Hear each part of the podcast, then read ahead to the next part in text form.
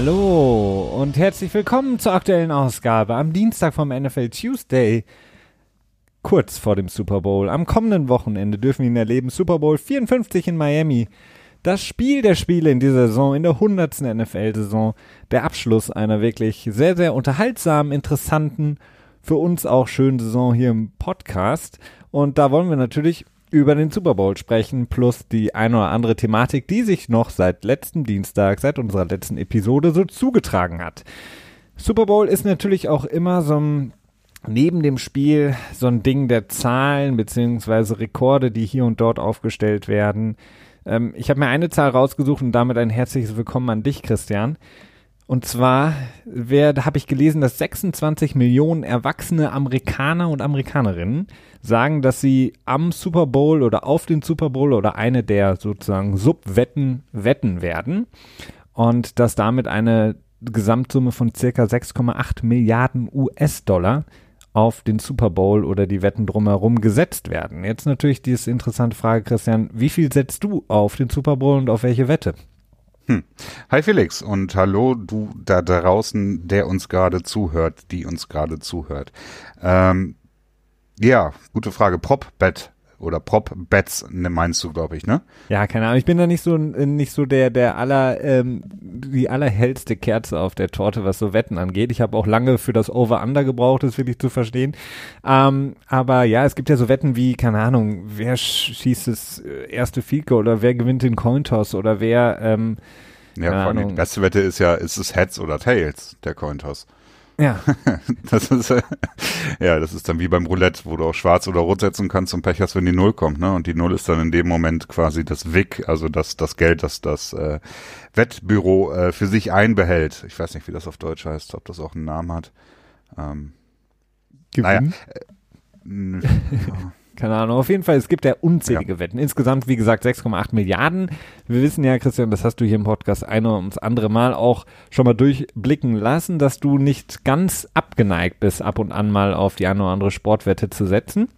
Ich habe schon lange nicht mehr, äh, doch, ich glaube, ich habe zu Beginn, ich glaube, Woche eins habe ich tatsächlich irgendwie, ich glaube, 10 oder 20 Euro gewettet, einmal irgendwie auf 10 Euro, glaube ich, auf relativ äh, wahrscheinliche Kombi-Wetten, hm. Ähm, und einmal dann auf so einen Longshot, wo ich irgendwie, keine Ahnung, acht Spiele oder so kombiniert hatte. Beide verloren und danach irgendwie das Interesse verloren in diesem Jahr. ich habe immer so ein bisschen das Problem, dass ich, äh, wenn ich jetzt irgendwie ein Team habe oder ein Matchup habe, wo da jetzt mal, nehmen wir mal an, äh, die Titans spielen gegen äh, Tampa Bay in Woche 1. Also wow. Ein Spiel, ja. was so für mich persönlich äh, eigentlich nicht so spannend ist, was für den gesamten Ligaverlauf zumindest in Woche 1 so aussah, als wenn es relativ uninteressant ist, weil beide Teams jetzt nicht unbedingt im Vorfeld so die mega gehypten Teams waren. Äh, dann wette ich da drauf, hab das irgendwie mit drin und guck dann das Spiel und hab dann eigentlich im Spiel Lust mehr so zu den Titans zum Beispiel zu halten oder halt zu den Buccaneers, je nachdem wie sich das entwickelt. Hab dann aber auf das andere Team gesetzt und dann entsteht immer in mir so ein Konflikt, der mich extrem nervt. Ne? Und damit kann ich irgendwie nicht so richtig gut umgehen und das äh, versaut mir dann sehr häufig die, die Lust am Wetten irgendwie. Ähm, ich weiß nicht, vielleicht kann ich das in der nächsten Saison irgendwie ein bisschen mehr ablegen oder ich überlege mir im Vorfeld, zu welchem Team ich mehr halte oder so, äh, dass ich da gar nicht erst in den Konflikt reinkomme, aber das ist so eine Sache, mit der äh, habe ich noch nicht so perfekt umgehen gelernt. Wirst du denn zu den 6,8 Milliarden US-Dollar, äh, beziehungsweise du wirst nicht dazu beitragen, weil du nicht in Amerika bist, aber ähm, wirst du denn etwas wetten? Hast du dir schon Gedanken gemacht? Keine Ahnung. Ich glaube eher nicht. Ich bin im Moment ziemlich, ziemlich an, äh, angesäuert, was Tipico und Co. angeht. Okay. Weil die alle so äh, ziemlich, ähm, ja, äh, unsaubere Geschäftspraktiken irgendwie an den Tag legen. Was? Die, äh, kann so, das kann doch nicht sein. Also die haben, doch haben die noch Oliver Kahn als Aushängeschild? Das kann ich mir ja, aber der macht auch Der hat ja auch seinen Hauptwohnsitz in Schleswig-Holstein. Äh, also das ist eine Sache, die ich bisher immer noch nicht verstanden habe, warum immer ähm, Schleswig-Holstein ausgenommen ist bei diesen Sachen. Womit hat das? Nee, das sind die einzigen, wo du das darfst. Ach so, das, das sind die einzigen, Ding. wo du das darfst. So. Weil Schleswig-Holstein ist das Bundesland, das hat das erlaubt quasi, dass du so diese Casino-Spiele, diese, diese äh, einarmigen Banditen quasi, diese äh, Waren da so Raddampfer irgendwie auf der Ostsee rum? so ungefähr. Nein, so wie ich das verstanden habe, ist Schleswig-Holstein das erste und einzige Bundesland, das quasi erlaubt hat, äh, Lizenzen online zu vergeben für diese Spielhöllenautomaten-Geschichten, weißt du? Cool. Und deswegen, immer wenn diese Werbung kommt, ist er nur, nur für Leute mit permanentem Wohnsitz in Schleswig-Holstein. Aber dann guckt natürlich jetzt auch nicht das Finanzamt meinetwegen mal da drauf und sagt so, hm, seit wann hat denn Schleswig-Holstein 50 Millionen Einwohner? So ungefähr, wenn du dann die wenn- Zahlen hochrechnen würdest. Wäre ein Ne? Grund mal umzuziehen, oder? Ja, äh, ja es, äh, du kannst es, du, es ist halt wie irgendwie auf, auf irgendwelchen Pornoseiten, als wir Teenager waren und wo dann bist du schon 18 da stand und du, nee, bin ich nicht und dazu Nee, natürlich geleitet wurdest. Nein, ähm, ja, das dazu, äh, ich weiß es nicht, keine Ahnung, vielleicht jetzt, äh, ich glaube, wenn du nichts gesagt hättest, hätte ich ähm, das komplett vergessen und jetzt, wo du es gesagt hast, überlege ich mir vielleicht was. Okay, sehr gut. Aber ich habe auch zwei Fragen Ja. an dich, Felix. Gerne. Die erste, Ja. äh, ich habe Sonntag mitbekommen, dass äh, das Dschungelcamp wieder war, ne? Dschungelcamp, ja. Aber es war Ja. schon vorbei dann am Sonntag, oder? Ja, habe ich dann auch festgestellt und mich gewundert, dass das so voll an mir vorbeigegangen ist. Oder ja, nicht voll, aber es war nie so wirklich in meinem, in meinem Bewusstsein drin. Mhm. Ähm, was ist da passiert, Felix? Oh, das ist schwierig zu erklären. Das ist ja eine, ein, das ist ja, ist ja, ist ja fast ein Wandgemälde sozusagen und ganz viele Einzelstories. Ein Mural. ja, genau, die sich da ranken. Äh, wie immer, äh, ja, Menschen, die sich freiwillig vor der Kamera sozusagen Seelenstriptease hinlegen, weil sie Geld brauchen. Irgendwelche C-Promis. Im Grunde genommen ist es eins zu eins immer das Gleiche. ähm, unterhaltsam, aber dementsprechend natürlich austauschbar. Was ich im Videotext gelesen habe, Oh, ist, Videotext. Prince Damien hat gewonnen. Stimmt Genau, Das? Prinz Damien hat gewonnen. Ein äh, sehr verdienter, angenehmer Gewinner. Und dann ist die wichtige Frage für mich noch, ich meine mich zu erinnern, dass die Leute immer irgendwie ein oder zwei oder drei persönliche Luxusgegenstände oder so mit reinnehmen dürfen. Mhm. hat sein, sein äh, Augenbrauen Plastikmetall-Ding Ja. Als ein Gegenstand gezählt, als gar kein Gegenstand Ja, oder als zählt- zwei, weil er ja auch den Kleber noch Nee, das zählt als ein Gegenstand, glaube ich. Also ich weiß es auch nicht. So Inklusive genau, so genau habe ich das nicht verfolgt. Aber ich glaube, das zählt als ein Gegenstand. Er hätte es ja vielleicht auch festtackern können oder so für die zwei Ja, Wochen. aber das wäre hart gewesen, ne? Oder irgendwie quasi mit den Augenbrauen so zu verweben oder so, dann hätte er Hm, cheaten können. Ja. Ja. Aber wo, Ja, das war die Frage?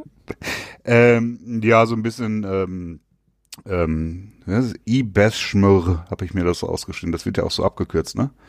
Ich bin ein Star, holt mich hier raus. Ibeschmr. Whatever. ja, nee, aber ich habe noch eine Frage. Ach so, ja, okay. Das ist jetzt, das, das wird die, die seriösere. Ich hoffe, ihr schaltet jetzt noch nicht ab. Ich glaube, es, es haben schon alle abgeschaltet. Kann gut sein, kann gut sein. Ja. Ähm, Felix, du bist, du bist ja unser Theologie-Spezi hier. Ja, im natürlich. Podcast. Und ähm, das ist, das fällt natürlich auch immer wieder auf dich zurück und äh, ich hoffe, das ist auch okay, für dich. Ähm, und zwar die Frage, kann Gott einen Stein erschaffen, der so schwer ist, dass er ihn nicht mehr anheben kann? und was ist dann? Kann er ihn dann vielleicht doch später anheben? Ich frage mich, wie du auf diese Fragen kommst. Ich Ja. keine Ahnung, was ich dazu sagen soll. Ja, weil Gott ist ja allmächtig. Und wenn Gott quasi einen Stein erschaffen kann, der so schwer ist, dass selbst er ihn nicht anheben kann, Ja. ist er dann noch allmächtig, weil dann, ne? Weißt du? Das ist eine gute Frage, auf die ich keine Antwort habe. Ja, das war das philosophische Radio. Da ging es letzte Woche drum und das ist mir irgendwie im Kopf geblieben und ich wollte es dich fragen. ich dachte, vielleicht hättest du eine Antwort. Nee, ich müsste lange da wahrscheinlich darüber nachdenken, ähm, beziehungsweise, nee, ich, ich wüsste nicht, was ich darauf sagen sollte. Es ist eine, eine Frage, die ich mir so noch nie gestellt habe oder mir so noch nie untergekommen ist. Bestimmt eine gute Frage, aber vielleicht kommen wir zu den Fragen, die äh, euch hoffentlich, äh, falls ihr noch da sein solltet, ähm, ähm, vielleicht schreiben wir ein Spoiler Alert, äh, Alert ähm, in die Folgenbeschreibung rein, spult ruhig knapp zehn Minuten vor. Ähm, sprechen wir über die Fragen, die wirklich interessant sind diese Woche. Super Bowl 54 in Miami, San Francisco gegen Kansas City.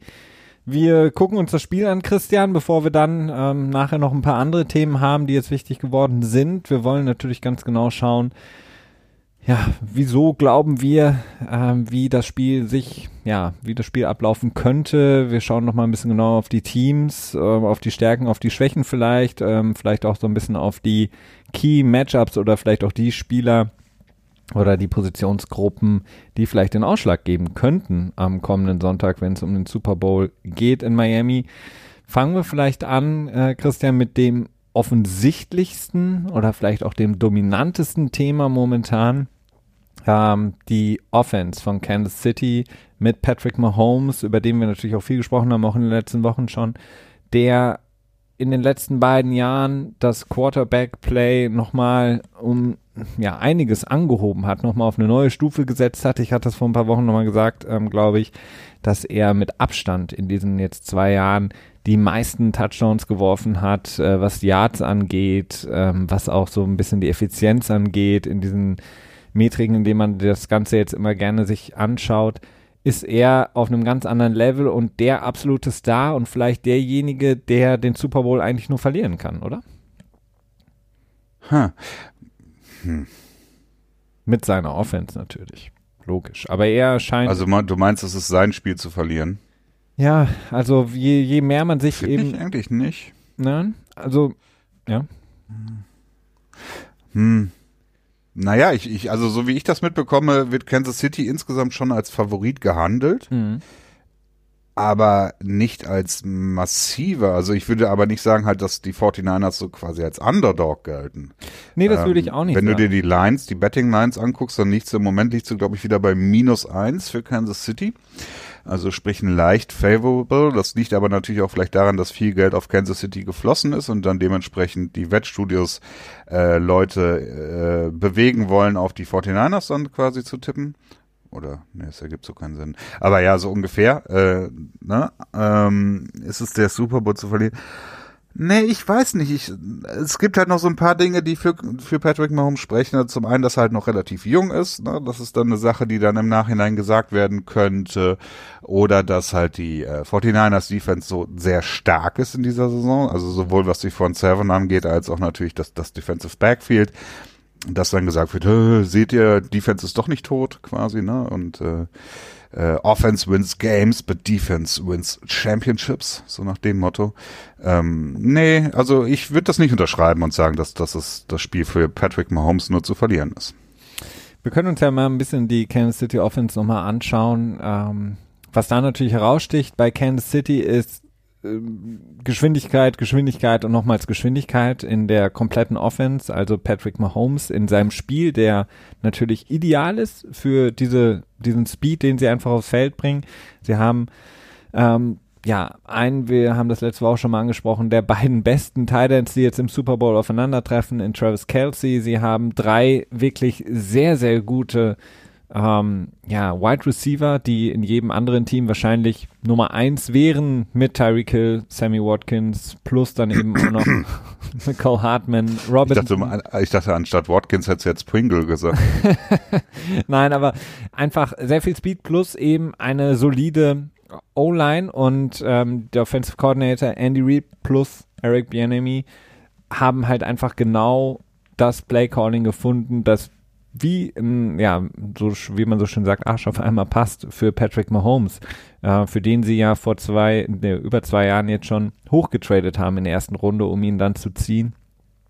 Es passt wie ja super gut einfach. Also diese die Offense, die sie spielen. Ähm, Nicole Hartman ist so ein gutes Beispiel, warum das Ganze funktioniert. Er als Rookie, der ja in die Liga gekommen ist, als so ein klassischer Speedster, also so ein sehr, sehr schneller Spieler. Und wir haben das in den letzten Jahren immer wieder gesehen. Diese sehr, sehr schnellen Spieler, die aus dem College kommen, die mal dann ganz schnell wieder in der Versenkung verschwinden, weil einfach niemand wirklich weiß, wie man den Speed wirklich äh, umsetzen kann und wie man ihn wirklich aufs Feld bringt und effektiv damit arbeiten kann. Und Patrick Mahomes schafft das halt einfach, weil er halt einfach in der Lage ist, und das meine ich halt eben dieses Quarterback-Play auf eine neue Stufe gesetzt zu haben. Er ist einfach in der Lage, in jeder Situation einfach diesen 50-Yard-Pass zu werfen. Er ist in der Lage, das Play am Leben zu halten. Diese, so ein bisschen diese Ganzlinger-Mentalität, der wird ja gerne mal mit Brad Favre verglichen. Einfach diese Möglichkeit, ähm, selbst unter Druck dann nochmal irgendwie off-balance den Ball 50 Yards übers Feld zu werfen und Nicole Hartman dann eben zu treffen. Und wie gesagt, ich finde es bezeichnend. Also so Leute wie Nicole Hartman, ich erinnere mich da gerne so an, keine Ahnung, Percy Harvin oder wir hatten ja zuletzt Ross bei den Bengals, die mit diesem unglaublichen Speed in die Liga kommen und alle denken sich, oh wow, die sind so, so schnell. Aber im Grunde genommen weiß keiner, wie man sie richtig einsetzen soll. Ähm, Abgesehen von. Ja gut, teilweise sind sie auch einfach nicht so gut, abgesehen von ihrer Schnelligkeit. Ne? Es, Ja. ist ja, äh, es geht ja auch nicht nur um die Schnelligkeit äh, und wie man sie einsetzt, sondern natürlich auch darum, können sie äh, äh, Routenkonzepte verstehen, so das, das, das äh, Football-Verständnis gedöns, sag ich mal. Und was haben sie für Hände? Also können sie halt auch einen Ball fangen. Ne? Mhm. Ähm, das sind natürlich auch Sachen, die durchaus äh, problematisch werden können. Aber ja, äh, ist natürlich auch eine, eine sehr angenehme Situation, wenn du in die NFL reinkommst. Du bist halt sehr schnell äh, und du bist aber nicht der einzige schnelle Receiver in, im Team, denn Tyreek Hill ist ja nun auch, wenn er für was bekannt ist, abgesehen. Ja, ne? er ist für vieles bekannt. Ja, aber wenn er abgesehen von den Off-Field-Gedöns, äh, oder Gedöns wird dem Ganzen auch nicht gerecht, ähm, äh, bekannt ist dann für seine Schnelligkeit. Ne?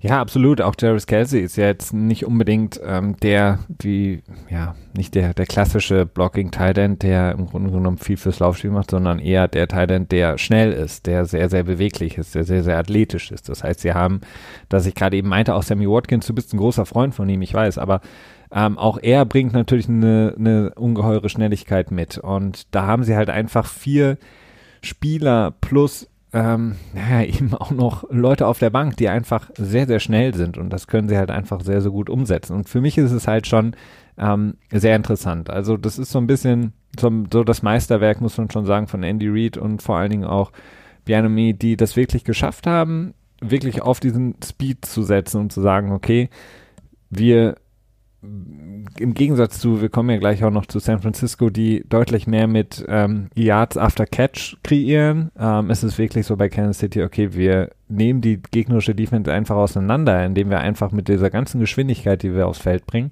einfach so viele Mismatches kreieren, dass irgendwo immer einer frei sein wird und ähm, brauchen einfach nur einen Quarterback, der den Ball dann auch dahin bekommt, äh, kriegt.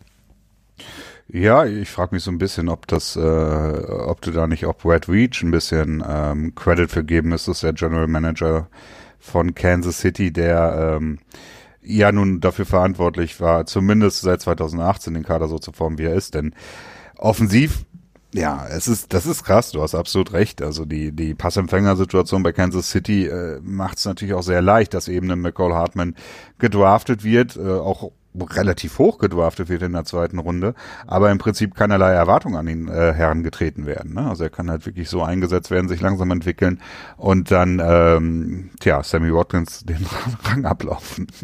Ja, wobei man kann natürlich auch sagen, und ähm, wir, ähm, naja doch, man kann schon sagen, auch wenn wir es nicht zu 100% wissen, McCall Hartman wurde auch gedraftet als möglicher Tyreek Hill-Ersatz, weil man Mhm. eben zu dem Zeitpunkt beim Draften noch nicht wusste, ob Tyreek Hill überhaupt spielberechtigt sein würde aufgrund der von dir gerade eben angesprochenen Dinge, die da vorgefallen sind. Von daher, äh, gut, Andy Reid hat immer gesagt, sie hätten ihn so oder so gedraftet. Bin ich mir jetzt nicht immer so ganz sicher, ob das dann so stimmt, in der Höhe, also in der zweiten Runde wirklich dann schon den Wide Receiver zu holen, wenn man sich das, den Kader anschaut, war das jetzt nicht unbedingt eine Position, die nötig war, ähm, aber hätte man eben Tyreek Hill verloren, wäre das definitiv nötig geworden, denn da können wir dann auch kurz rüberschwenken ähm, zu Defense von Kansas City, die dann eben die Schwachstelle zu sein scheint eher. Ja, definitiv. Das ist äh, relativ äh, außer Frage, würde ich sagen.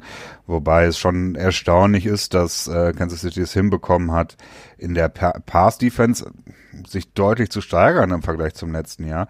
Aber die Rush-Defense ist halt nach wie vor, naja, wackelig oder zumindest kann sie sehr wackelig sein. Und äh, wie das ausgegangen ist, haben wir vor mittlerweile gut anderthalb Wochen gesehen, als San Francisco, ähm, tja, oder und ähm, Jimmy Garoppolo eben nur, ich glaube, sechs Pässe waren das, glaube ich, die Ja. er an Mann gebracht hat, ne? Und Mhm. acht geworfen äh, und trotzdem damit äh, so entspannt das Spiel zu gestalten. Das ist natürlich eine Gefahr, die auch äh, Kansas City droht. Und ähm, dann sind wir wieder bei dem ganzen Thema Laufspiel, Spiel kurz halten. Wie kann das funktionieren? Ne? Ja, absolut. Also ähm, ich meine, man muss Spaniolo, dem Defensive Coordinator von Kansas City, schon sehr, sehr viel ähm, ja, Lob auch zugestehen, denn er hat wirklich, muss man sagen, so ein bisschen das geschafft, was sie in den letzten Jahren eben nicht hinbekommen hatten. Also die, diese Achillesferse Defense von Kansas City, die eigentlich immer so ein bisschen auch Patrick Mahomes und auch vor, davor ja auch schon Alex Smith so ein bisschen zurückgehalten hat, wie so eine Handbremse immer war War auch in dieser Saison nicht großartig. Sie haben relativ schlecht auch gestartet. Ähm, ich glaube auch, was die, die Stats angeht, eine der schlechtesten Defense Plus, vor allen Dingen gegen den Lauf.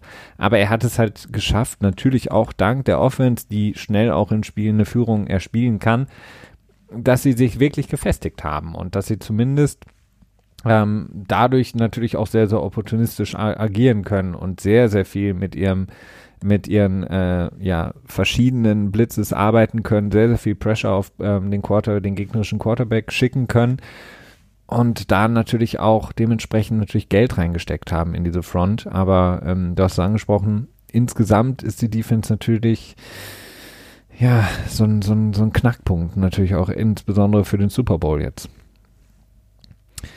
Ja, ich habe eine Stat dazu Tyron Matthew. Wieso? Ich habe jetzt schon häufiger Tyron Matthew gehört. Ist das auch aufgefallen? Ja, er wird meistens Tyron Matthew genannt. Ich weiß jetzt auch nicht, ob er, ob er großen Wert auf seine eher, auf eine eher franco-amerikanische Aussprache legt. Also ähm, das ist also als er damals äh, war das bei Arizona, ne? Oder? Ja, er kommt ja aus ja. Louisiana, also ich glaube, er kommt so aus der New Orleans Area, könnte man natürlich dann den französischen Namen eher betonen. Ich meine aber, dass, dass die meisten ihn nicht ähm, so Matthew aussprechen. Ja, ich weiß nicht. Also ich habe ihn als natürlich Honey Badger, aber halt auch als Matthew kennengelernt und äh, in letzter Zeit ist mir immer häufiger aufgefallen, dass er Matthew genannt wurde und irgendwie hatte ich das Gefühl, dass er irgendwie, dass sich das geändert hatte. Aber ja gut. Wer weiß. Ist wer ein weiß, Fall für weiß. Scully und äh, Mulder. Mulder. X-Files. Ähm, äh, hat, warte, wie war das? In 37 äh, Man-Coverage-Snaps gegen Tight Ends hat er nur einen Catch für fünf Yards zugelassen. Etwas random, aber wer weiß. Ja, es wird natürlich jetzt. Ob er das gegen Kittel reproduzieren kann, ist natürlich. Ich wollte gerade sagen, ja. Welche Titans hat er in der Saison dann in dem Moment äh, gegen sich gehabt? Matt Lacoste.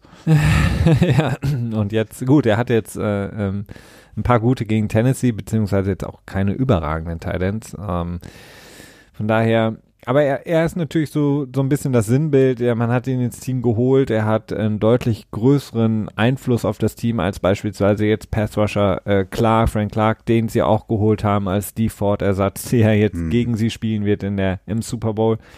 Aber ja, äh, äh, Spagnolo hat insgesamt einen guten Job gemacht und er hat natürlich einfach ähm, natürlich den ähm, ich will nicht sagen Freifahrtschein, aber er hat wahrscheinlich auch sehr, sehr viel grünes Licht von Andy Reid im Sinne von, okay, mach, ähm, was du denkst, vor allen Dingen spiel ruhig aggressiv mit deiner Defense. Sollte es nach hinten losgehen, haben wir halt einfach diese Offense, die uns relativ schnell, und wir haben es jetzt vor allen Dingen in der, ähm, in den Playoffs gesehen, innerhalb kürzester Zeit wieder zurück ins Spiel bringen kann. Und ich, so sch schätze ich auch, ist es der einzige Weg, den Kansas City spielen kann, um das Spiel auch gegen San Francisco ähm, naja, für sich zu entscheiden. Denn sie müssen extrem, extrem aggressiv spielen in der Defense. Ähm, mit Sicherheit, wir kommen ja vielleicht gleich noch zu den äh, Keys, also sozusagen zu den Schlüsselmomenten für das Spiel. Ähm, aber die Defense wird sehr, sehr opportunistisch spielen müssen, um das Spiel für sich entscheiden zu können oder generell als Team dann entscheiden zu können. Ja, ja, sehr wahrscheinlich. Wenn wir jetzt mal rüberschwenken zu San Francisco, ähm, können wir im Grunde genommen, also ein bisschen so ein, ähm, was ja ganz interessant ist, ähm, die beiden Playcaller, ähm, Andy Reid auf der einen Seite, beziehungsweise streng genommen ja Eric Bianomi, und auf der anderen Seite Kyle Shannon, Head Coach der San Francisco 49ers. Beide entspringen so ein bisschen einem ähnlichen Coaching-Tree, den man in Amerika ja unglaublich wertschätzt. Also welcher Coach wurde von welchem Coach irgendwie inspiriert, angeleitet, bla bla bla. Beide entspringen so ein bisschen. Ist alles zurückzuführen auf Mike Lombardi? naja, beide entspringen so ein bisschen dem Mike Walsh beziehungsweise George Seifert ähm, Coaching Tree in, in San Francisco. Ähm, Andy Reid war da natürlich unterwegs, aber auch Shanahan beziehungsweise Shanahans Vater war in diesem, ähm, sagen wir mal, Konglomerat an, an Coaches. Das heißt, beide haben so ein bisschen die gleiche Philosophie. Ich finde auch, das erkennt man, obwohl das Spiel beider Offenses verschieden ist, aber auch Shanahan weiß es genauso wie Andy Reid die Schwachstellen der gegnerischen Defense extrem anzugreifen und vor allen Dingen dann auch, wie man so schön sagt, mit dem Fuß auf dem Gaspedal zu bleiben und das wirklich konsequent auszunutzen, sobald eben oder solange einfach die äh, gegnerische Verteidigung sich nicht irgendwas anderes überlegt, machen sie einfach weiter und weiter und zwar das, was sie am besten können. Bei Andy Reid ist es nun mal einfach mit Patrick Mahomes unglaublich schnell zu scoren. Bei äh, Kyle Shanahan ist es halt einfach, okay, wenn ich sehe, sie können unseren, kommen wir gleich zu, unser Laufspiel nicht verteidigen, dann laufe ich es einfach so lange und wir haben es jetzt gegen Green Bay gesehen, bis wir halt einfach das Spiel gewonnen haben. Ja, ähm, das ist, glaube ich, meines Erachtens auch der große Vorteil von den 49ers in, in diesem großartigen Matchup jetzt, dass wir jetzt am diesen Sonntag sehen können und ich mich auch sehr darauf freue, übrigens am Rande mal zu äh, erwähnen. Ähm, es ist das Spiel ist irgendwie für die 49ers gut planbar. Ergibt mhm. das Sinn für dich, wenn ich das so sage? Ja. Äh, also äh, extrem viel Production kommt halt durch Yards after Catch. Ich glaube, das, das Team mit den meisten Yards after ja, Catch, ne? Mhm. Ja, auf jeden Fall. Zumindest sehr weit oben. Ich habe die Zahlen jetzt nicht genau vor mir. Ähm, das macht es verhältnismäßig sicherer, also zumindest statistisch gesehen, denn kürzere Pässe werden seltener intercepted. Äh, wobei, das schätze ich jetzt nur. Das kann ich nicht mit Sicherheit sagen, aber alles andere wird wenig Sinn ergeben. Naja, sagen wir mal, aus unserer langjährigen Erfahrung ist ja. ein kürzeres, ähm, dieses klassische, ja, West Coast Offense, dieses ist, ist weniger, ähm, ja, fehleranfällig. Genau, und dazu hast du halt die Schnelligkeit von, von Kittel, beziehungsweise auch die, die, die ähm, äh, schwere Tacklebarkeit dazu. Divo Samuel, der super an den Start kommt mittlerweile und Emmanuel Sanders, der seinen Job absolut erfüllt und die Trade-Hoffnung auf jeden Fall ähm, bestätigt, sodass ähm, das einfach eine runde Offense ist, die meines Erachtens auch flexibler ist als die von den 49ers. Äh, von Kansas City. Ja. Das, ähm, ich weiß nicht, flexibler finde ich schon ein kleiner Reach in dem Moment. Also ich finde ja, sie ist deutlich ähm, besser steuerbar für, habe ich den Eindruck, für Kai Shanahan. Er weiß genau, was passiert, beziehungsweise man hat eher weniger den Eindruck, dass bei, bei San Francisco etwas wirklich völlig ungeskriptetes passieren würde. Bei Patrick Mahomes hat man schon häufiger den Fall, was wir auch letzte Woche häufiger mal gesagt hatten, okay, das Play ist nicht da, was Andy Reid sich jetzt gedacht hatte, weil Mike Rabel das irgendwie, beziehungsweise Dean Pease das zugestellt hatte. Ich scramble mal ein bisschen rum, Freestyle und spring ähm, mit einem Bein in die Luft und werf den Ball 30 Yards. So diese Sachen siehst du halt bei San Francisco nicht unbedingt.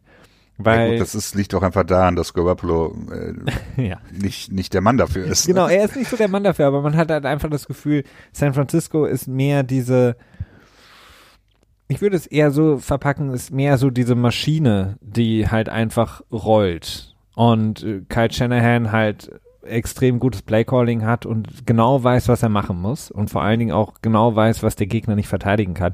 Und ähm, Kansas City ist halt eher so dieses Feuerwerk. Also die brauchen halt, wenn du Pech hast, vier Spielzüge und Touchdown und du denkst dir irgendwie, uh, was ist gerade passiert? Und bei San Francisco ist es halt so, wir können es nicht stoppen, wir können es nicht stoppen, warum können wir es nicht stoppen? Und es läuft und läuft und läuft und irgendwann ja, wird auch da der Touchdown erzielt, aber es dauert halt deutlich länger. Also es ist halt eher so ein Rollen, was auf dich zukommt, ähm, im Gegensatz zu Kansas City, wenn das jetzt irgendwie, irgendwie plausibler erscheinen mag.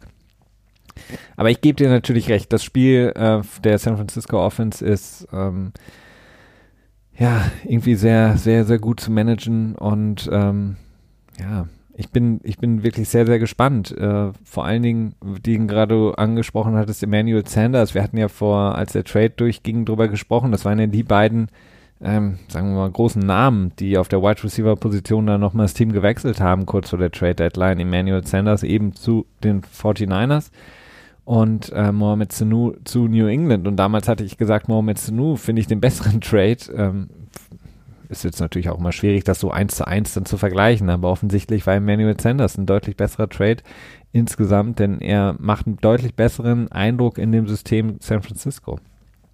Ja, das ist natürlich auch nach wie vor, glaube ich, nicht wirklich zu vergleichen, denn äh, wir wissen nicht, ob äh, Sanu nicht auch einen ähnlichen Erfolg in San Francisco hätte haben können. Ne? Ja, klar. Ähm, das ist eben genau, da hast du schon recht. Aber es hat einfach alles funktioniert und es funktioniert im Großen und Ganzen einfach alles bei den 49ers. Ähm, Kyle Juszczyk, der ziemlich viel Furore gesorgt hat damals, als er seinen Vertrag bei äh, San Francisco unterschrieben hat. Ich glaube, Mhm. um die 5 Millionen hatte er im Average als Fullback. Das ist äh, ja äh, schon eine Hausnummer. Ich weiß nicht, wer der nächsthöchst bezahlte Fullback in der NFL ist. Weißt du das zufällig? Ähm, war es nicht James Devlin mit seinem neuen Vertrag? Ähm, aber das waren irgendwie anderthalb Millionen oder so, glaube ich, ne? Ja, Also, also Juszczyk hat äh, einen Average per Year von äh, ja, 5 Millionen, 5,25. Und jetzt können wir mal gucken, was, was die Fullbacks generell so haben. Ich weiß nicht, ob ich das so schnell hinkriege. wahrscheinlich Ja, doch, kriege ich. im Average 899.000. Äh, der, der nächste, nächstbeste Verdienende ist Patrick DiMarco von den Bills Ah, ja. mit 2,1 Millionen im Average per Year. Also mehr als das Doppelte verdient er. Ähm, allerdings auch nicht zu Unrecht, oder? Also ich finde, dass äh, Juszczyk, der macht schon, ist schon ein sehr integraler Teil der Offense von den 49ers, oder?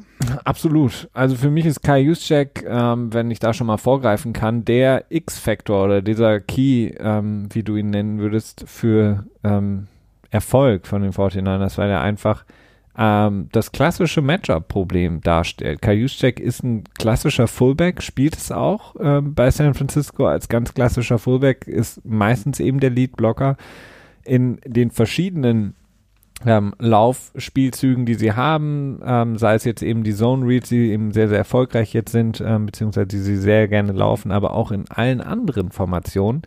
Aber genauso ist er in der Lage, wie, deswegen verdient er auch so viel, kein anderer Fullback in der Liga, ähm, wie so ein Satellite-Back einfach aus dem Backfield heraus sehr, sehr viel Catches zu kreieren, beziehungsweise auch viel Yards zu erlaufen, viel Yards after Catch oder vor allen Dingen after Contact.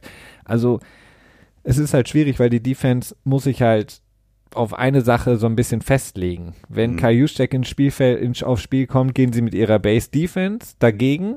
Problem ist aber, dann hat San Francisco unglaublich viele Möglichkeiten zu sagen, mit unserem ähm, RPO, also Run Pass Option oder eben mit einem klassischen äh, Play Action Passing, bringen wir einfach Kai Juszczyk ins Spiel und ähm, bringen ihn einfach ähm, in, in den, ins Passspiel mit rein oder sogar motion ihn vorher raus. Das ist halt extrem schwer dann zu verteidigen und zu erkennen für eine Defense. Und gerade da hat ja Kansas City auch in den letzten Jahren immer Probleme gehabt gegen die äh, Running Backs aus dem Backfield. Ja, ähm, wobei Kaliuszek sehr wenig eingesetzt wurde in dieser Saison im Passspiel selber. Ähm, allerdings vielleicht auch einfach nicht, weil es sonst so dringend nötig war. Ne? Ähm, Ja, Ich glaube, dass das Bezeichnende wirklich bei ihm ist halt die Schnelligkeit, dass er wirklich in diesen in diesen ähm, Jet Sweeps und End-Around-Geschichten zusammen mit Kittel oder so durchaus, dass du da zwei Leute äh, von der Formation auf der linken Seite quasi dann in die rechte Seite rüberbringen kannst und die dann trotzdem noch ähm, äh, als Leadblocker fungieren können gegen in der Regel kleinere Cornerbacks quasi, die es dann äh, Debo Samuel oder wem auch immer ermöglichten, sehr, sehr weit zu kommen, bevor sie überhaupt das erstmal berühr berührt werden. Ne? Also der, ähm, das, die Qualität des, des 49ers Laufspiels ist halt eben auch, dass sie nicht nur über äh, Joachim Mostert läuft oder wer auch immer gerade da gerade Running Back spielt, sondern eben halt auch über die Wide Receiver. Ne? Genau, und das ist halt das Problem. Es sieht halt meistens gleich aus, die Formation, die sie ähm, sozusagen pre-Snap der Defense ähm, offenbaren, sieht meistens gleichermaßen aus, aber durch, ich glaube, es ist ja auch das Team, das am meisten mit Motions, also Bewegungen vor dem Snap arbeitet. Ja, In- Kansas City und 49ers sind da beide sehr nah beieinander. Das ist auch ganz lustig, dass Ja. die beiden Teams, die, Ja. ich glaube, das, ich weiß nicht, ob die eins und zwei waren oder eins und drei oder so, auf jeden Fall beide sehr nah beieinander und sehr weit oben. Ich meine Äh, aber sind im 49ers Super als, als erste zumindest, ne? Oder? Das kann gut sein, ja. Also auf jeden Fall eben sehr, sehr viel dann da agieren und dann auch sehr, sehr schnell rausschiften können aus eben so einer Base Laufformation und dann eben auf einmal mit, du hast es angesprochen, Endroutes, die sie gerne laufen oder eben auch diesen ganz kurzen Pässen, die eben sicher sind, die eben aussehen wie erstmal wie ein Lauf, aber dann kommt ein 3, 4 Yard, fast so ein Dump-Off-Pass zu Kittel, der dann das erste Tackle, Tackle bricht, das zweite und das dritte und dann auf einmal 12, 13, 14 Yards erläuft. Und das ist halt einfach schwierig zu verteidigen. Und da frage ich mich halt einfach, okay, wenn ich mir die Teams angucke, wer soll das auf Seiten von Kansas City verteidigen? Mathieu. Auf der anderen Seite, wenn wir natürlich dann auf die Defense-Seite von San Francisco kommen, können wir genauso auch da sagen, okay, wer soll all die äh, Kelseys, äh, Watkins, Hartman, Robinson, High Hill ähm, verteidigen, vor allen Dingen Patrick Mahomes. So jemanden haben sie in dieser Saison noch nicht gesehen. Na, wir haben, du hast es angesprochen, die Defense von San Francisco ist grandios. Es ist die mit New England die beste Defense über die komplette Saison gewesen. Jetzt in den Playoffs haben sie es eindrucksvoll untermauert. Nur haben sie eben auch eine solche, naja, Pass-Heavy ähm, Attack auch so noch nicht gesehen in der, in der Saison, beziehungsweise hatten auch noch nie das Problem, gegen Patrick Mahomes spielen zu müssen. Ja, ähm, ich glaube, ein sehr interessanter Faktor wird sein, ob sie weiterhin so viel Zone-Coverage spielen werden, äh, wie sie es bis jetzt getan haben. Ich glaube, sie liegen insgesamt bei 75 Prozent Zone-Verteidigung in den Snaps gegenüber 25 Prozent Man und ich glaube, das ist auch das meiste in der Liga gewesen. War das nicht so? Ja. Obwohl, nee, ja, doch, ja, genau, genau, eben, genau, ja. Hm. Wenn du wenn es nicht genau weiß, frag nochmal bei Darrell Reeves nach, der wird das sagen. der wird sagen, versteck dich nicht in der Cover 3, ne? ähm, und auch natürlich Cover 3 war tatsächlich das meiste, was sie auch gespielt haben, meine ich. Ähm, insofern, das wird eine, sicherlich eine sehr interessante Frage sein, denn äh, ich habe nicht das Gefühl, dass du, dass Mahomes grundsätzlich Probleme damit hat, Zone Coverages auseinanderzunehmen. Nö, wird das ist ja nicht. durchaus was, was, was junge Quarterbacks noch lernen müssen, häufig, dass sie quasi Zonenverteidigung anfangen müssen zu lesen, zu identifizieren und dann halt quasi den, äh, den schlagenden Pass äh, in der Lage sind dann zu werfen. Äh, Mahomes ja, der, der, der kann das. in der Regel. Äh, ich weiß nicht, wie das jetzt im Super Bowl ist, aber grundsätzlich kann er das. Und dann ist die Frage, ob dann die 49ers vielleicht ein bisschen mehr auf Man gehen, ob sie dazu in der Lage sind. Ähm, natürlich auch die Frage. Ne? Äh, und das wird, äh, ich glaube, das äh, ist das ein Schlüssel? Möglicherweise. Es wird auf jeden Fall sehr spannend. Nee, sie werden auf jeden Fall, das meine ich halt, sie haben so etwas noch nicht gesehen in der Saison. Ähm, sie werden definitiv davon den Plan so ein bisschen abrücken müssen, allein schon um, um Kansas City auch mal was anderes zu zeigen. Ähm, du willst ja nicht im Grunde genommen genau das einfach nur durchspielen, was die Saison über funktioniert hat. In der Regel funktioniert das dann im Super Bowl nicht mehr mit zwei Wochen Vorbereitung. Das heißt, du musst was anderes machen. Es kann ja auch sein, dass das Spiel einfach für dich, also aus Sicht von San Francisco, einfach mal schlecht läuft. Also Jimmy G ist ein guter Game Manager, aber er ist halt auch mal für einen Turnover gut oder du hast einen Muff Punt. Es gibt so viele, viele Faktoren, die das Spiel relativ schnell eine, eine Position bringen, wo du sagen musst, okay, unser Gameplan müssen wir jetzt über den Haufen werfen. Und dann ist natürlich die Frage, sollte das passieren für San Francisco? Oder einfach, keine Ahnung, sie, sie kommen durch ganz normale Touchdowns von Kansas City 14-0, 17-0, was auch immer in Rückstand, dann musst du natürlich was anderes machen. Und meine Frage ist halt auch genau da, was ist hinter Sherman dann auf der ähm, Cornerback-Position 2, 3 bei San Francisco, die Safety-Position? Das ist natürlich, und da hat Reeves nicht ganz unrecht, das ist natürlich etwas kaschiert durch diese Zonenverteidigung, die sie gerne gespielt haben.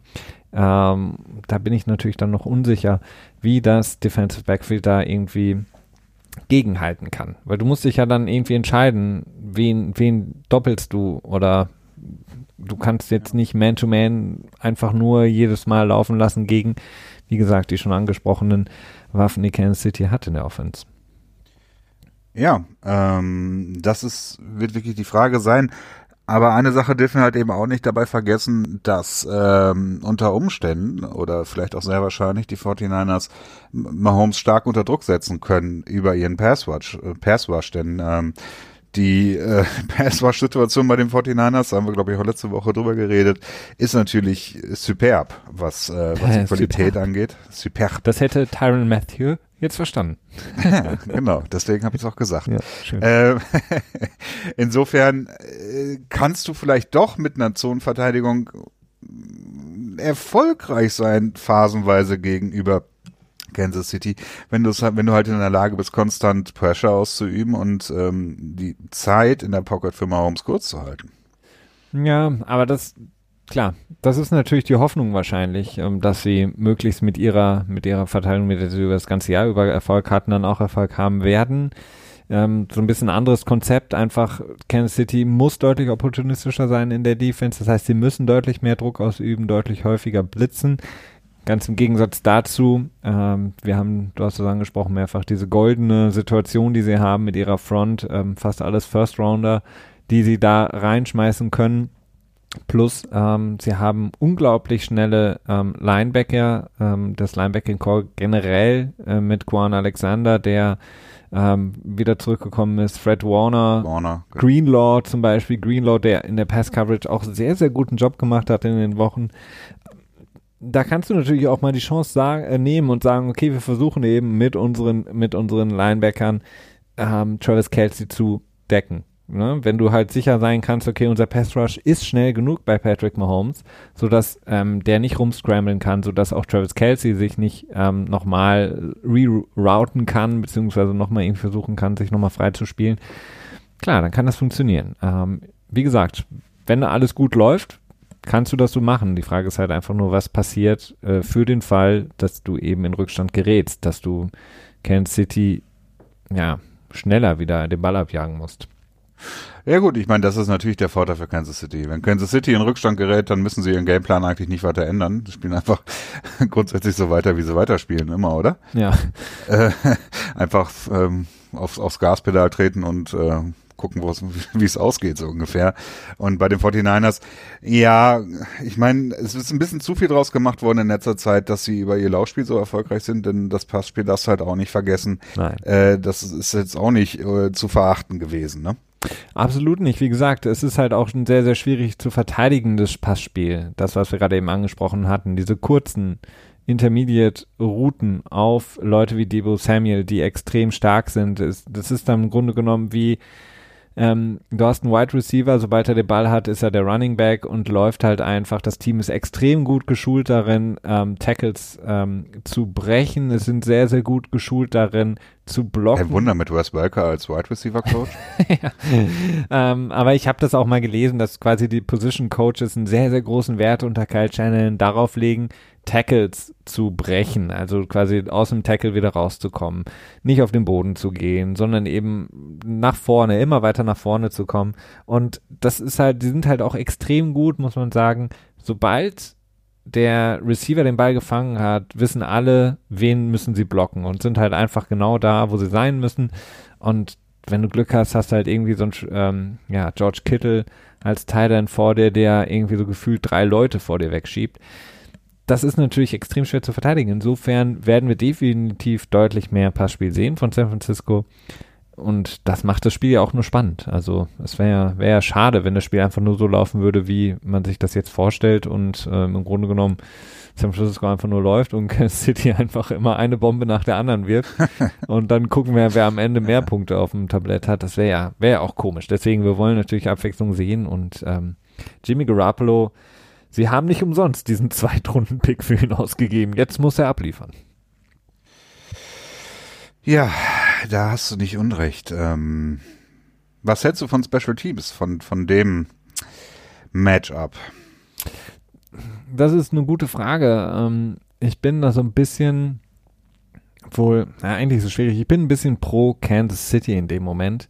Ja, das ähm, denke ich auch so. Weil sie haben ähm, einen sehr, sehr guten Kicker. Den hat auch San Francisco und Robbie Gold. Aber sie haben einen sehr guten Kicker. Sie haben einen sehr guten Panther. Das meine ich damit gar nicht. Also und extra Punkte Field Goal, sondern ich meinte eigentlich mehr so äh, Hidden Yardage in, im Sinne von ähm, Field Position und äh, Punt Return, Kick Returns. Ja, also beide. Also ich würde da auch ähm, zu Kansas City tendieren, weil der Panther ist sehr gut und vor allen Dingen auch die ähm, Returner sind extrem gut. McCall Hartman ist sehr, sehr stark die 49ers sind nicht schlecht in dem Bereich, aber ähm, Michael Hartman ist nicht umsonst ähm, auch ähm, einer der besten oder vielleicht sogar der beste Returner momentan im Spiel. Und Colquitt möchte, möchte auch nicht der einzige, äh, was, was war die Überschrift? Er wolle nicht der einzige, das einzige männliche Mitglied in der Familie sein, das kein Super Bowl Ring hat oder so. Dustin Colquitt, ist es Dustin, ja, ne? Ja, auf jeden Fall Colquitt. Panthers are people too. Ja. Ähm, dann kommen wir mal so ein bisschen, Christian, hin zu unseren Erwartungen, Predictions plus ähm, vielleicht den, den, naja, Unsung Heroes oder den Keys oder wie, wie auch immer man es äh, ausdrücken möchte. Die Gründe, warum wer wie gewinnen könnte. Was hast du da für die jeweiligen Teams? Ich hätte es eigentlich eher so gedacht, die Schlüssel, die passieren müssen, damit sie gewinnen. Okay, ja. Nennen wir es die Schlüssel. Die Schlüssel zum Spiel. Ja. Zum Öffnen des, der Tresortür der Lombardi Trophy. Ja. Manche nennen es Keys to the Game, wir sagen Schlüssel zum Spiel. Genau, äh, wir, wir zeichnen ein schönes Bild. Ähm, für die 49ers habe ich mir im Vorfeld fix überlegt, ähm, Pressure auf Mahomes ausüben. Hm. Äh, allerdings Pocket Integrity wahren. Das ist ein schönes Wort, oder? Das ist ein richtig schönes Wort. Das hast du auch von Michael Lombardi, oder? nee, oh Gott. Nee, nee. nee, nee, nee. Den, von dem habe ich, glaube ich, seit äh, anderthalb Jahren nichts mehr gehört. Ich habe den eigentlich ganz gut aus meinem Twitter-Feed äh, verbannen können. Naja, nachdem du das Buch mit ihm geschrieben hast, Gridiron Genius, ähm, habt ihr auch euch überworfen. Das kann ich nachvollziehen. Ja, ja, ja. es ist, äh, war eine nicht so, schön, nicht so schöne Situation. Nein, äh, Scherz beiseite. Ähm, ja, Pressure ausüben, aber halt eben dafür sorgen, dass äh, Mahomes in der Pocket bleibt. Also es ist eine schwierige Aufgabe. Ja. Denn äh, eigentlich ist es schon Aufgabe genug zu sagen, okay, Pressure lassen wir mal raus, aber haltet ihn in der Pocket und dann aber gleichzeitig noch Pressure ausüben. Aber es ist auch eine Sache, die du den Anspruch kannst du, glaube ich, auch stellen an die, an die, an die Line. Nicht, dass sie das natürlich in jedem Play tut. Aber ich glaube, sie ist dazu in der Lage, das Spiel für Mahomes unbequem zu machen und äh, die Scramble Drills äh, zu minimieren und dadurch, glaube ich, auch einen, einen großen Erfolgsteil, äh, Erfolgsfaktor wegzunehmen. Ähm, das wäre auf jeden Fall ein Schlüssel, den ich hätte für die 49ers. Glaubst du denn, dass ähm, die 49ers sagen werden, okay, wir wollen einen Spy auf Patrick Mahomes haben, beispielsweise einen der eben angesprochenen Linebacker wie Greenlaw oder beziehungsweise Greenlaw würde ich dafür nicht nehmen, äh, vielleicht Quan Alexander, dass wir ihn quasi auf Patrick Mahomes als Spy setzen? Oder ist, ja. er, ist er noch nicht so der, ähm, sagen wir mal, Lamar nee, Jackson, für den du extra quasi jemanden abstellen musst? Ich meine, äh, das ist das ist so eine einer der Komfortfaktoren in der Zonenverteidigung, dass halt das Bein nicht mehr so wichtig wird. Ne? Ähm, also insofern würde ich das eher verneinen. Vereinzelt natürlich, ja, kann das durchaus mal sein, aber ich weiß nicht, ob ich das unbedingt im Vorfeld äh, wirklich planen würde. Denn Mahomes ist jetzt auch nicht es gibt jetzt nicht so viele designte Laufspielzüge für ihn, ne? Und, nee. äh, und auch diese Scramble, diese Scramble-Duels sind bei Mahomes halt in der Regel auch immer darauf ausgelegt, einen Pass an den Mann zu bringen und eben nicht äh, zu scramblen und dann zu laufen. Ne? Also mhm. das ist das ist nicht sein erster Gedanke quasi. Sein erster Gedanke ist, okay, wo werfe ich den Ball hin? Und der zweite Gedanke ist, ah fuck, das wird nichts, okay, jetzt laufe ich mal. Ne? Korrekt. San Francisco, oder nee, Kansas City kommt jetzt, ne, bei dir. Ach so, nee, ich hätte jetzt noch einen, ja, ich weiß nicht, oder willst du einen reinwerfen? Also ich. Ähm, für, für die 49ers jetzt? Ja, lass uns erstmal, lass uns die 49ers abarbeiten und dann zu Kansas City gehen. Okay. Ähm, ja, für die 49ers, also in der Defense, ähm, würde ich das definitiv unterstreichen, was du gerade gesagt hast. Wie könnte es auch falsch sein? Und zudem muss man eben das machen, was sie, also first and foremost, Christian, das machen, was sie das ganze Jahr über ähm, sehr, sehr gut gemacht haben, worauf sie sehr, sehr großen Wert gelegt haben unter Defensive Coordinator äh, Salah, die, das Big Play zu verhindern. Also was man gesehen hat, ist, ja. dass die ähm, darauf haben sie immer einen sehr großen Wert gelegt. Ist natürlich auch leichter mit ihrer äh, Daryl Reeves ähm, Zonenverteidigung, die er sehr kritisiert hat im ähm, Bezug auf Richard Sherman, aber das müssen sie verhindern, weil es vor allen Dingen im Super Bowl darfst du es dir nicht erlauben, so ein, sag ich mal, ins Gesicht zu bekommen und ähm, Kansas City zu erlauben, so schnell zu scoren. Also sie müssen wirklich bei allem, was sie machen, egal was sie vorne unternehmen, um Patrick Mahomes irgendwie unter Druck zu setzen, sie müssen quasi tief genug stehen, dass sie nicht überlaufen werden, weil was nicht passieren darf, ist einfach so ein 2-3 ähm, ähm, der dann auf einmal im Touchdown endet, weil 60 Yards, bumm, Terry Kill, Touchdown. Das, das ist halt so das, was niemals passieren darf. Ja. Ja, das ist äh, klar, das ist definitiv eine Sache, die äh, generell nicht passieren darf und bestenfalls auch den 49ers nicht passiert. Ne? Ja. Ich würde dann vielleicht noch reinschmeißen, äh, eben die Man-to-Man-Geschichte. Ähm, bereit zu sein und dann auch in der Lage zu sein, wenn sie merken, dass die Zonenverteidigung äh, systematisch auseinandergenommen wird. Denn Kansas City ist durchaus dazu in der Lage, eben dieses Dink and Dunk auch zu spielen und diesen langsamen, creepigen äh, Raumgewinn quasi zu erzielen. Ne? Sie sind halt nicht auf die Big Plays angewiesen, ähm, dass sie dann auf Man-to-Man -Man umschalten können und das auch erfolgreich tun können. Denn ähm, Kelsey und Hill sind, ja, ja, du wirst sie schwer zu verteidigen. Du wirst sie halt nicht, ähm, und das gilt wahrscheinlich auch für beide Defenses, aber natürlich vor allen Dingen äh, für die Defense der 49ers, die natürlich auch mit einer gewissen, ja, Selbstbewusstsein in das Spiel gehen. Sie müssen vor allen Dingen ruhig bleiben und dürfen sich nicht aus der Ruhe bringen lassen, wenn mal das eine oder andere Play funktioniert, weil das wird definitiv funktionieren. Sie werden definitiv so viel, meiner Auffassung nach, ähm, Yards zulassen wie oder ja, hinnehmen müssen, wie in diesem Spiel. Ähm, das heißt, da müssen sie einfach ruhig bleiben. Und wenn Patrick Mahomes einen Pass nach dem anderen an äh, seine Empfänger bringt, halt einfach weiterspielen, ähm, das Spiel vor allen Dingen in der Red Zone dann versuchen zu entscheiden. Weil das Patrick Mahomes von, und das hast du, glaube ich, auch letzte Woche gesagt, ähm, gegen, als es gegen die Titans ging, dieses, diese Mitte des Feldes, also von der 20-Yard-Linie bis zur gegnerischen 20-Yard-Linie, ist so, ja, da kannst du relativ schnell das Feld überbrücken. Äh, mhm. Und da spielen Defenses manchmal eben auch etwas leichter, etwas softer etc. Das heißt, da sich nicht irgendwie zu viel Gedanken machen, wenn dann da eben 20, 30, 40 Yards relativ schnell überbrückt werden. Wichtig ist halt, wenn du sie zu einem, bei einem Field Goal halten kannst, hast du halt einen ganz, ganz großen Gewinn.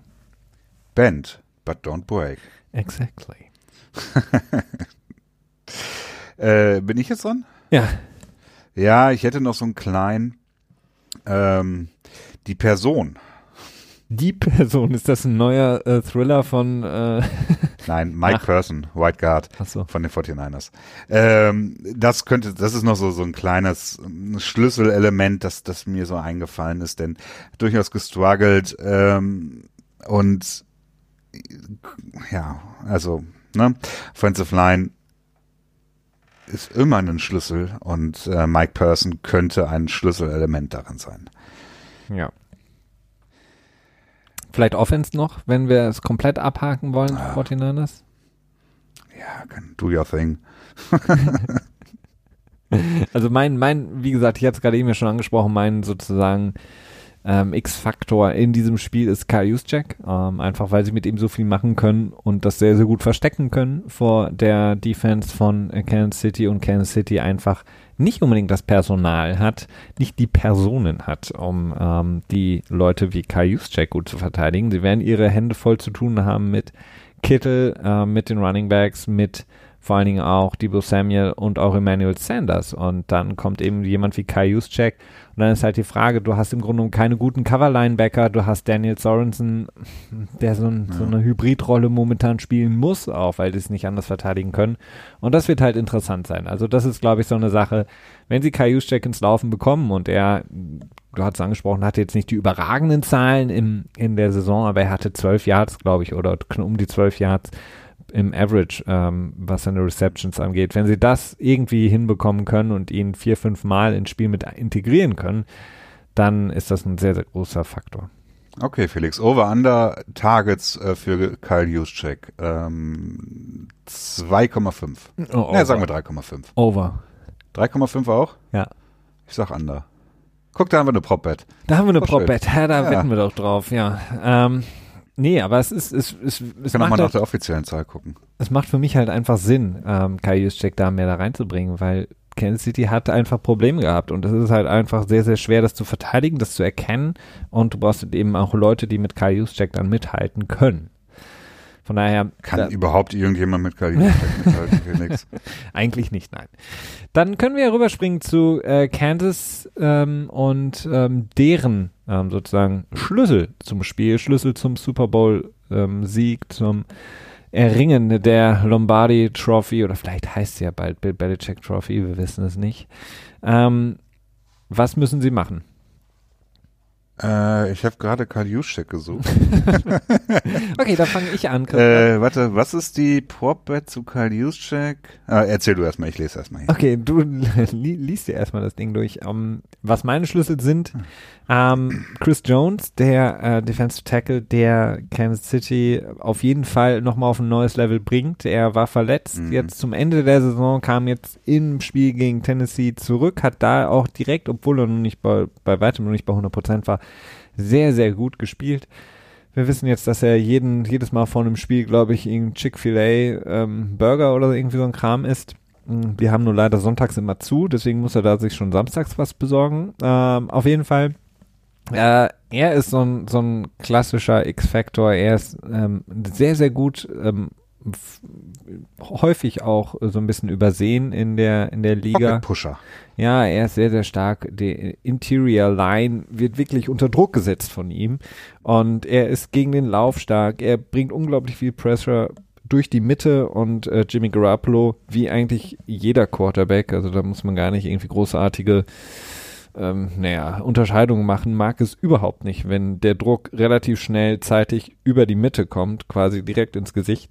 Und er ist lang, ähm, er hat lange Arme, er ist athletisch. Also wenn er wirklich ein gutes Spiel macht, dann ist das ein großer Gewinn für Kansas City plus eben äh, Defensive Coordinator äh, Steve Spagnuolo, der wirklich auch einen extrem guten Gameplan haben muss, damit ähm, Kansas City nicht zu viele zu, äh, Punkte zulässt und das ähm, immer sozusagen in Reichweite bleibt, äh, das Spiel für Patrick Mahomes.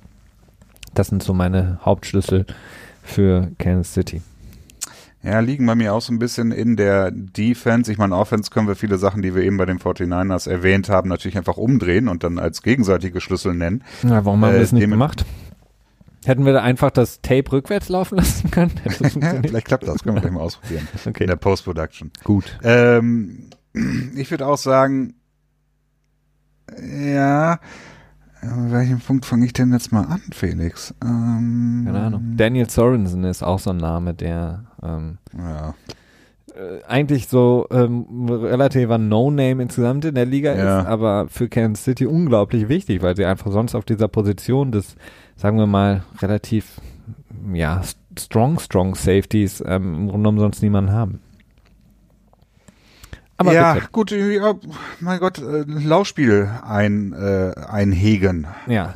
Das Laufspiel einhegen. Also äh, ich glaube, in DVOA ist die Laufverteidigung von den Kansas, äh, Kansas Cityans, äh, ich glaube, Platz 29 von 32. Ähm, das ist gegen die 49ers kein großartiges Vorzeichen, äh, kein großartig gutes Vorzeichen. Ähm, also das ist sicherlich ein Faktor. Und wenn ich auf die Offense rüberschaue, die 49ers haben gegen mobile Quarterbacks nicht unbedingt die besten Spiele gehabt in dieser Saison. Also das Spiel gegen Kyler Murray, Russell Wilson und Lamar Jackson. Ähm, sicherlich auch eine Sache, die ja, gut für Kansas City ausgehen kann. Wobei ich halt eben nicht unbedingt glaube, dass, ähm, dass, ähm, dass der erste Gedanke von Patrick Mahomes eben das äh, zu laufen ist, sondern zu scramblen, um zu werfen. Ja. Und nicht äh, zu scramblen, um zu laufen. So. Das denke ich auch. Das wären nochmal zwei Punkte von mir. Dann können wir ja. Zwei Schlüsselchen. Zwei Schlüsselchen, die ergeben einen großen goldenen Schlüssel, der passt dann, um die Truhe zu öffnen. Ähm, Kommen wir vielleicht zum Abschluss, Christian, ähm, was jetzt den Super Bowl angeht, auf unsere, naja, Entscheidungen, beziehungsweise auf unsere Tipps für das Spiel am kommenden Sonntag, Super Bowl in Miami. Wer denkst du wird gewinnen und warum? Vielleicht ganz kurz. Ähm, ja, warum ist das schwierig? Da haben wir jetzt die ganze Stunde jetzt schon drüber, äh, Stunde noch nicht ganz, aber drüber geredet. Ähm, ich glaube, die 49ers werden äh, gewinnen, den Super Bowl. Ha, ich bin auch bei den 49ers. Ich hatte jetzt gehofft, hm. du sagst Kansas City, damit wir was Gegenteiliges haben. Aber ich habe auch, ich habe mir zwei Gründe überlegt jetzt. San Francisco, und ich glaube, ich habe es letzte Woche auch schon mal gesagt, wirkt auf mich insgesamt ähm, als Team geschlossener und gefestigter ähm, und vor allen Dingen auch disziplinierter. Und um Super Bowl zu gewinnen, musst du halt diszipliniert sein. Du darfst dir nicht selber. Arbeitet Jack Easterby jetzt bei den 49ers, oder? Nein, aber du darfst dir, du darfst dir halt nicht so äh, Plexico Burris mäßig ins Knie schießen selber. Du musst halt wirklich ähm, fehlerfrei möglichst bleiben. Und wenn du dir zu viele Fehler selber, ähm, wenn du zu viele Fehler ja, machst in so einem Spiel, dann wird's halt schwierig. Und Kansas City hat es gezeigt äh, in den letzten Jahren immer wieder, auch im letzten Spiel gegen Tennessee. Ich weiß nicht, wie viele Offside-Penalties sie da hatten. Das kann halt teilweise wirklich sehr, sehr hart sein. Und es kann halt auch mal so sein, dass nicht Patrick Mahomes das Team wieder zurückbringen kann und jeden Fehler wieder ausbügeln kann. Das heißt, diese ganzen Fallstarts, die irgendwie so einen Drive killen, dann äh, die Offsides der, der Defense, das sind eben Sachen, die passieren bei Kansas City in der Regel sehr, sehr häufig in dem äh, Spiel. Eins der Teams mit den meisten dieser Penalties.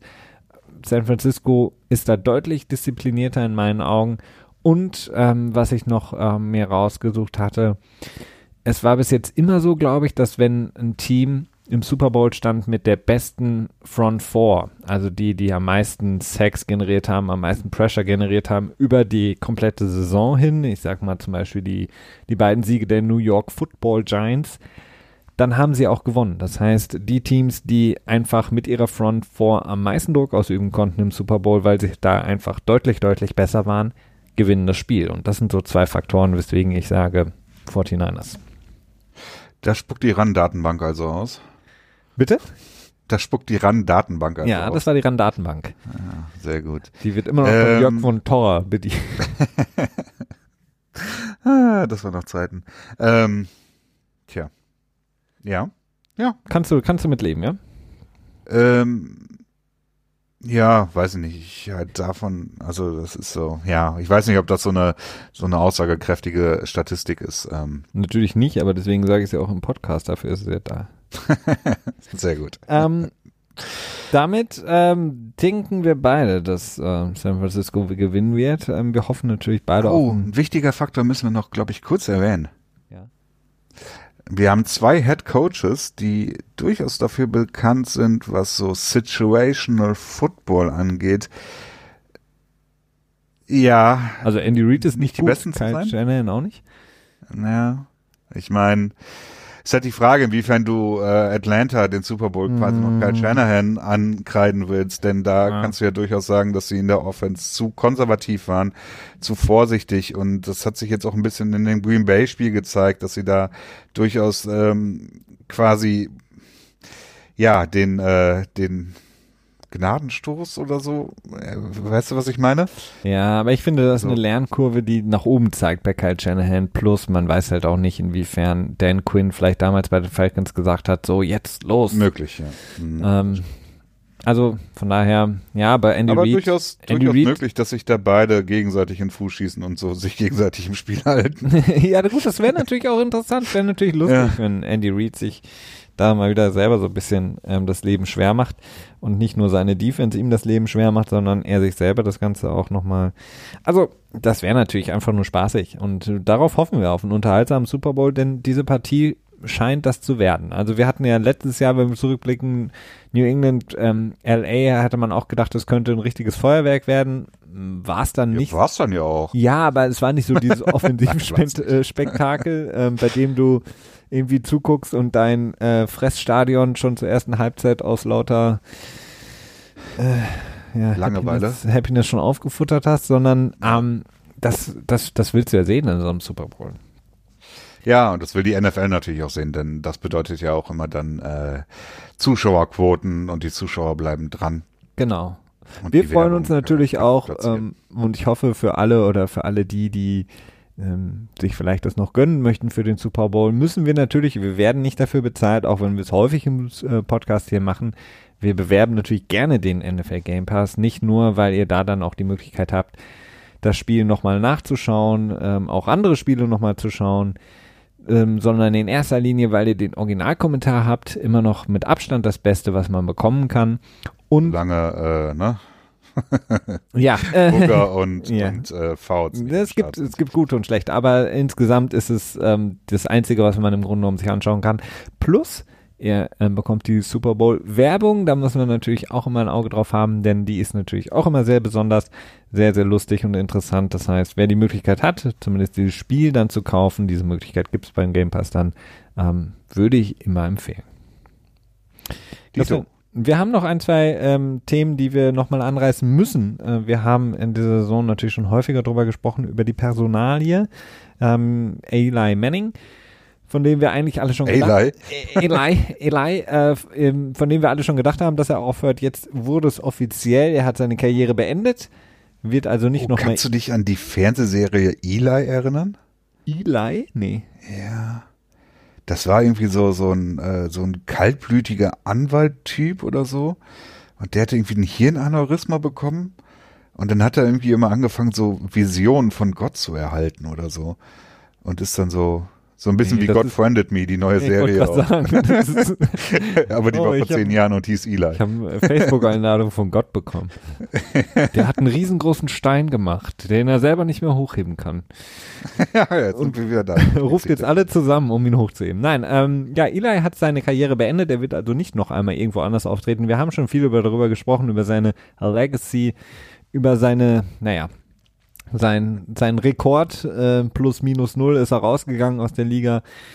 Wir müssen Er hat leider nicht mehr den, den Rekord, ähm, als äh, einziger Quarterback die Patriots im Super Bowl geschlagen zu haben. Den Ja. hat er verloren. Das wird ihm wahrscheinlich sicher nachhängen.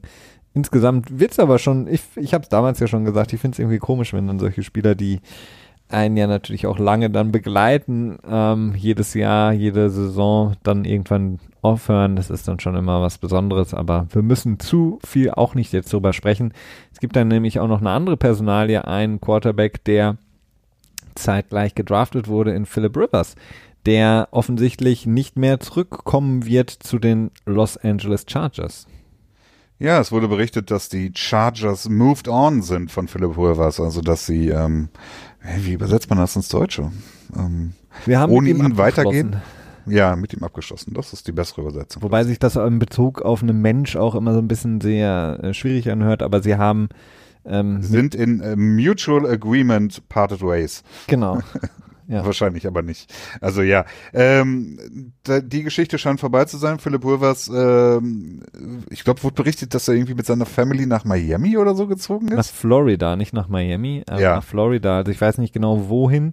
Auf jeden Fall gibt es da ja drei Teams. Ähm, Äh, und Tampa Bay, die mit ähm, Jameis äh, Winston ja auch so ein bisschen, äh, ja, eine spannende Situation haben. Wer weiß, was da so passiert. Wer weiß, ob Philip Rivers überhaupt noch weiterspielen will. Ähm, es gab wohl Berichte, dass er noch weiterspielen möchte. Ähm, die Chargers Ja. eben jetzt nicht. Das heißt, die Chargers sind jetzt heavy, heavy in einem ähm, Quarterback-Markt unterwegs. Wird interessant sein. Vielleicht Teddy Bridgewater, sowas in der Richtung. Könnte ich mir gut vorstellen, würde Sinn machen. Ähm, für Philip Rivers, ihm gönne ich natürlich auch, dass er, wenn er noch weiterspielen möchte, dann auch in Mi äh, Miami, sage ich jetzt schon auch, in Florida, sei es jetzt in Tampa oder vielleicht auch bei den Dolphins oder wo auch immer, nochmal als Bridge Quarterback vielleicht ähm, ja, irgendwie anheuern kann, nochmal einen Job machen kann. Ich glaube, gewinnen Ja, kann ich weiß aber auch nicht, ob er tatsächlich äh, wirklich so viel, so eine große Nachfrage bekommen wird, denn der Quarterback-Markt ist relativ voll dieses Jahr mit äh, Kurzzeitflicken Mhm. irgendwie. Du hast Tom Brady, du hast Drew Brees. Bei beiden ist natürlich die Frage, ob sie überhaupt noch zum anderen Team gehen würden, Hm. gehen würden oder vielleicht auch in Ruhestand gehen. Äh, wen hast du denn sonst noch? Das fällt mir gerade jetzt aus dem Stegreif nicht ein. Aber Teddy B hast du gerade schon genannt. Äh, lass mich mal eben schnell in die Free Agency über sich gehen.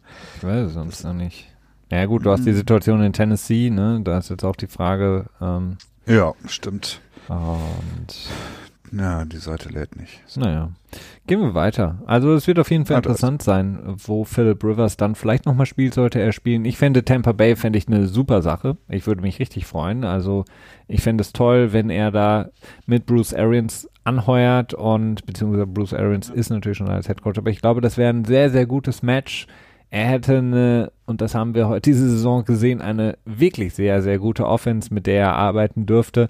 Byron Leftwich als Offensive Coordinator und ähm, zwei extrem guten Wide Receivern in Mike Evans und Goodwin. Also das wäre für Philip Aber Rivers. ich weiß nicht, ob Tampa Bay das will. Das ist so die Frage.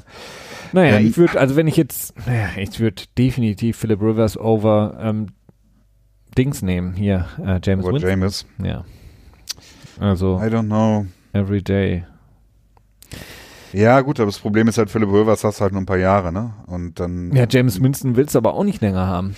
Ja, wer weiß. Ja. Zumindest ein, ein, ein wilder, äh, eine wilder Achterbahnfahrt. Das ist es auf jeden Fall. Also es verkauft Tickets, weil es ein unglaubliches Ja, Spektakel darum ist. geht's ja Darum geht es ja.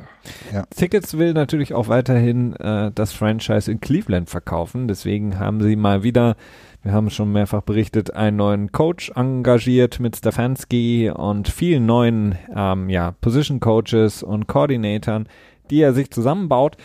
Jetzt haben die ähm, Browns sich auch für einen neuen GM entschieden, nachdem der alte samt seinem einzigen Pulli, den er hatte, vor die Tür gesetzt wurde. Und zwar haben sie Andrew Barry geholt, eine ganz interessante Persönlichkeit, jüngster GM jetzt mit 32, wenn ich richtig liege, der sehr viel als Scout für Indianapolis gearbeitet hat und zuletzt für die Philadelphia Eagles gearbeitet hat. Übrigens einer der ganz, ganz, ganz, ganz wenigen ähm, GMs, beziehungsweise nicht GMs, sondern ähm, Team Officials, die bei dem Colin Kaepernick Workout dabei waren. Er war da, er war der Erste, der da angetreten ist an dem Feld, das Colin Kaepernick dann ausgesucht hatte. Und Ja gut, ist auch naheliegend bei den Eagles. Die sind ja was äh, erfrischend ähm, cool. Ja, deswegen haben sie auch Josh McCown als äh, Backup Quarterback gehabt. Ähm, auf jeden Fall er jetzt als einer der oder der jüngste GM bei den Cleveland Browns. Ja, ähm, ich glaube, er war 2017 sowieso auch eine Saison bei den Browns. Habe ich das richtig in Erinnerung? Weißt du das? Ja, er war genau Colts, dann Browns und dann glaube ich Eagles. Ja, also es ist ja, es ist schwer zu sagen, ob das jetzt ein guter Move ist oder nicht. Also ich finde, das kannst du nicht wirklich vorhersehen. Der war in Harvard, Ähm, Christian. Ja, gut, okay, dann, äh, Dann- kommt Fitzpatrick. Dann ist er ein super Genie. Ja, auf jeden Fall. Äh, ist auch äh, Rocket Scientist. Weiß ich nicht. Aber alle sagen, das ist, äh, sie haben noch nie so ein Football-IQ gesehen. Außer bei Matt Patricia. Ja, genau. Äh, Bei dem wissen wir, wie es ja funktioniert. hat. Erfolg gepaart damit. Ne? Ja. Nein, wir werden sehen. Äh, grundsätzlich, ja. Ist, denke ich, kein falscher Move. Ist kein falscher Move. Was auf jeden Fall ein falscher Move war, äh, war das PR-Department der New Orleans Saints, die ähm, in die Schlagzeilen geraten waren. Im Zuge von, wer hätte das gedacht, dass man, ähm, naja, das äh, als nächstes lesen würde, diese Schlagzeile. Und zwar haben sie mit dem Erzbistum in ähm, New Orleans zusammengearbeitet, ähm, der katholischen Kirche. Die haben nämlich sie beraten, äh, wie sie am besten mit dem ganzen Skandalen umgehen sollen, die die katholische Kirche momentan ähm, ja, hat und irgendwie mit fertig wird, äh, beziehungsweise eher nicht fertig wird.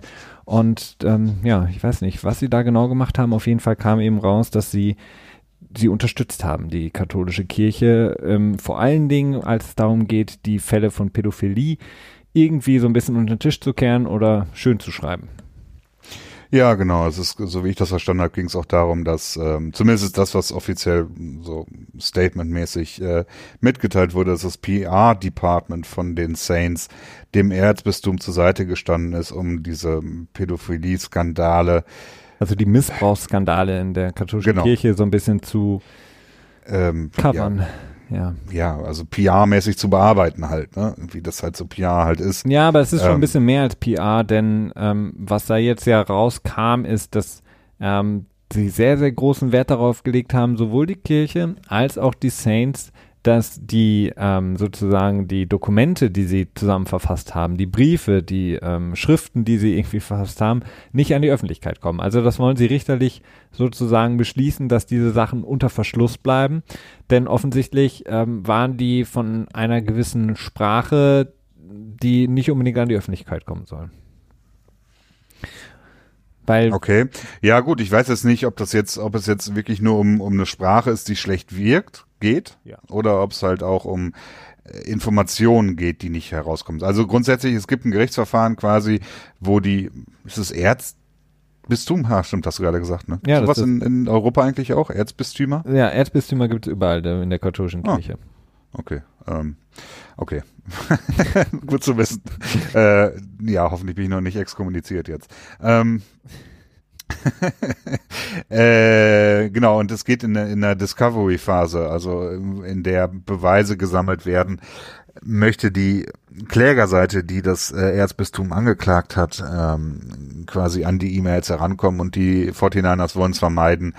Dazu vielleicht noch zu erwähnen, dass Gail Benson, die äh, Besitzerin der 49ers, ähm, einen sehr, ja, weiß nicht, enges, äh, ähm, ja, eine spirituelle Beziehung, ich weiß nicht. Wie, sie ist eine sehr sagen. erzkonservative Frau, also. Ähm, und sie hat halt auch eine, ist mit dem Erzbischof auch, ähm, ja, per Du, äh, ne, also. Also es sind, ähm, dass die komplette Owner-Familie bei den Saints ist, was das angeht, sehr, sehr konservativ, ähm, katholisch verwurzelt. Kannst du auch vom Namen ableiten, ne? Also. ja, und ähm, wie gesagt, also für mich, ähm, denn wenn es eine normale Story wäre, wie, keine Ahnung, das PR-Department hat geholfen, irgendwie da was zu verfassen, ähm, dann hätte man jetzt nicht so ein Problem, jetzt wo es schon raus ist, dass auch diese Sachen veröffentlicht werden. Weil wenn das irgendwie ja, harmlos ist, nicht. wenn das harmlos also. ist, dann steht da sowas drin wie, wir äh, sind natürlich entschieden gegen jede Form von Missbrauch etc., werden mit aller Macht versuchen, das aufzuklären etc. pp. Also diese klassischen Sachen, die man liest. Aber offensichtlich scheint es so gewesen zu sein, dass das ein relativ aggressiver Ton war, ähm, der eben nicht die Kirche als die Schuldigen hat dastehen lassen wollen, sondern im Grunde genommen das hat umdrehen wollen so ein bisschen. Ja. Und das ist halt dann ähm, die Problematik. Also mich würde sehr interessieren, äh, was da rauskommt. Ähm, mal schauen, was das Gericht entscheidet. Ja, und wie der Fokus ist, ist natürlich auch von der Verteidigung. Ne? Das ist, das ist ja auch immer das Problem mit. Ähm, naja. Ja, das stimmt. Ähm, dann haben wir noch eine Sache, Christian. Wir haben das ja auch häufig angesprochen hier im Podcast. Ähm, CBA, da ähm, gibt es jetzt mehr und mehr wieder neue Entwicklungen. Es ist ja es, extrem spannend. Ähm, wir steuern ja so ein bisschen darauf hinaus, dass wir einfach kein CBA haben werden. Ähm, und dann sind ja viele Fragen, die offen sind. Ähm, vor allen Dingen eine Sache, die ich gelesen hatte, die mich, äh, die ich sehr interessant fand, über die ich auch noch keine Gedanken mehr gemacht hatte. Was ist mit dem ganzen Cap Space, der nicht verbraucht wurde? Ähm, ja, das ist tatsächlich ganz lustig, dass, äh, dass unter Umständen das ganze angesparte Cap äh, verpufft im Nichts. Genau. Das heißt, äh, ähm, Teams, die jetzt meinetwegen 40 Millionen Dollar im Cap eingespart hatten, und es gibt ja diese 89%-Regel, die dann nicht greifen würde. Das heißt, was passiert mit diesem Cap? Wird das dann einfach in die Tasche des Besitzers gespült oder wird das quasi erstmal gefreezed und dann quasi neu wieder aufverteilt? Ach das kann ich dir sogar beantworten. Ja. Also wenn du diese 89% ähm, Spending Requirement Floor, also 89% des Cap Spaces muss jedes Team ausgeben über einen Zeitraum von vier ja, Jahren ist das ja. angesetzt. Ne? Also die ersten zwei Jahren waren waren nicht, äh, da gab es die 89% Regel nicht, sondern nur äh, jetzt quasi diese vier Jahre und dann die vier Jahre davor. Das war dann irgendwie keine Ahnung 2012 bis 2015 oder so. Wenn die Teams das nicht ausgeben, diese 89% Minimum Requirement, dann wird das, wird die Differenz, die von dem ausgegebenen zu den 89% genommen und das Geld wird anteilmäßig an alle Spieler, die bei dem Team angestellt waren, über diesen vier Jahreszeitraum ausgezahlt. Ja, das, das, das, das ist mir klar. Ich meine jetzt nur, wenn es jetzt darum geht, ähm, was passiert in den kommenden Jahren, also in den kommenden Saisons, wenn wir dann keinen CBA haben, also keinen Rahmenvertrag gültig. Ja gut, dann wird nicht gespielt, ne? ja, aber was ist eben mit diesem Cap, was du gespart hast oder was du nicht ausgegeben hast? Das, das war eben die. die Achso, es geht jetzt gar nicht um den 89 Prozent. Nee, nee. Also es, ging, so, oh, es ging jetzt einfach nur generell um quasi das, was du nicht ausgegeben hast. Ich habe das dann quasi. Ja, das wird verhandelt werden, ne? Also das, das ist, ähm, ich meine, die Ownership wird das wahrscheinlich gerne haben wollen lassen wollen. so oder zumindest nicht ausgeben müssen, sondern immer weiter die nächsten Jahre weiter vor sich herschieben können, damit, wenn sie da mal eine schöne Situation haben, es nutzen können, aber nicht nutzen müssen. Und die Spielergewerkschaft möchte natürlich, dass das irgendwie ausgegeben wird an sie, ne? Also. Das ist eine Verhandlungssache dann. Ne? Also, aber grundsätzlich ist nicht klar, was mit dem angesparten Cap äh, passiert, das jetzt äh, quasi vorhanden ist. Also es ist nicht gesichert, dass ähm, der Cap Space, der in 2020 noch da ist, auch wieder in 2021 äh, übertragen wird. Also gibt ja auch so Möglichkeiten, dass du das irgendwie ansparen kannst oder so, ne? Irgendwie, äh, aber ja. Ne, Packst du, du bei ja, Roger auf, in die Kasse und dann kriegst du ein Knacks-Sparheftbuch. ja, genau. Dann sagt er, hier, Steven Ross, hier hast du deine 60 Millionen, sind gut angelegt. Aber Was die Infos angeht, immer wieder gegenteilige Aussagen, die rauskommen, je nachdem, ob von der NFL oder von der NFLPA quasi mhm. was in die Medien durchgesteckt wird. Die NFL vermute ich jetzt mal, sagt immer, wir sind total nah dran. Eigentlich ist der Deal schon klar, wir müssen uns nur noch auf 17 Spieler einigen oder nicht. So ungefähr. Und die NFLPA sagt, ja, grundsätzlich gibt's schon eine Einigung, aber wir haben noch ein paar Schlüsselpunkte, wo wir überhaupt noch nicht klar sind, wie wir uns darauf einigen. Unter anderem dann natürlich, äh, wie wird der Großteil des Geldes ausgegeben? Was ist mit der Funding Rule? Die Funding Rule ist, dass alle garantierten Zahlungen an Spieler, die in der Zukunft liegen, ähm, dass die in den, in den Escrow gepackt werden müssen. Ich mhm. vergesse immer wieder, was das auf Deutsch heißt. Das ist so eine Art Fonds. Das heißt, wenn ein Besitzer quasi einem Spieler in drei Jahren 10 Millionen Base Salary garantiert, das steht im Vertrag drin, ist komplett garantiert, dann muss der Besitzer dann in dem Moment das Geld dann auch wirklich quasi irgendwo hinpacken in den Fonds, auf ein Konto, auf das Knacksparbuch, keine Ahnung, kann es nicht weiter benutzen. Und das ist zum Beispiel so eine Sache, die ähm, von Teamseite häufig als Grund genannt wird, warum sie weniger Garantien weggeben. Und das ist natürlich dann auch eine Sache, die die NFLPA gerne loswerden will. Denn die Zeiten in den 80er Jahren, 70er Jahren als Teams ähm, finanziell noch nicht so gut dastanden und da war das halt sinnvoll, dass es, dass sie das hatten, weil da konnten dann die Spieler nicht finanziell benachteiligt werden, dass das Geld irgendwann nicht da ist ungefähr. Aber die Zeiten sind halt vorbei. Und das sind solche Verhandlungspunkte zwischen der NFL und der NFLPA, die da sind. Ähm, und natürlich das 17. Spiel, mehr Playoff-Spiele sind Sachen, die auch nach wie vor äh, mit Sicherheit ein sehr großes Hindernis sind in den Verhandlungen und da bleibt spannend, wie es weitergeht. Definitiv. Und ähm, also ich bin wirklich sehr gespannt, wie es am Ende, ob es am Ende nur so eine, naja, so eine Einigung, um, wo beide Seiten irgendwie so einigermaßen sich zurechtfinden konnten mit und im Grunde genommen hast du nichts, was sich grundlegend ändert oder ob man wirklich diese grundlegenden Veränderungen sieht, die natürlich von der NFLPA in erster Linie gepusht werden, jetzt auf Seiten der Spieler natürlich. Ich bin da wirklich sehr gespannt. Ich habe mehr und mehr das Gefühl, je weniger und vor allen Dingen gegensprüchlichere Meinungen man hört, desto mehr wird es sich auf so einen faulen Kompromiss wieder ja, irgendwie ein Norden, wo es dann im Grunde genommen kaum großartige Differenzen geben wird zu dem, was wir vorher hatten, bis auf ein paar Prozentpünktlein, die dann äh, von links nach rechts geschoben werden. Ja, aber das ist halt auch das Interesse der, der NFLPA am Ende, ne? Das ist, es ist halt schwierig. Also ich meine, was wir uns wünschen würden, und was wir als gerechter empfinden würden, zum Beispiel, dass äh, Rookie-Verträge kürzer sind, ne? Oder dass es die fünfte Jahresoption für First-Round-Picks nicht mehr gibt oder so. Das sind Sachen, die sind für die NFLPA, glaube ich, ziemlich uninteressant. Obwohl es eigentlich interessant für sie sein sollte. Mhm. Na, denn die NFLPA, die ist halt in erster Linie nicht mit Rookies besetzt, sondern mit erfahreneren Spielern, meistens auch mit gut bezahlten Spielern so. Ne? Das ist, glaube ich, auch noch so ein Problem dabei. Ähm, und ich glaube nicht, dass sie so stark auf die Rookie-Verträge schauen und das dann nicht so gerne äh, ihr, ihr Kapital dann quasi, ihre Chips dann dafür aufopfern würden. Ne? Und die Frage ist, wie bereit sind sie tatsächlich zu streiken? Das ist natürlich auch die Sache. Ne? Es wird ein Streikfonds aufgebaut und so weiter. Ich meine, das kennen wir natürlich auch analog dazu in, in unserer Welt.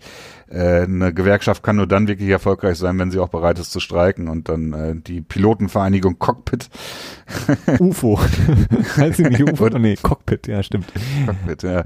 Äh, wenn sie dann den Flugverkehr lahmlegen, dann haben sie natürlich äh, die, die, die Karten in ihrer Hand und können äh, ordentlich Druck ausüben.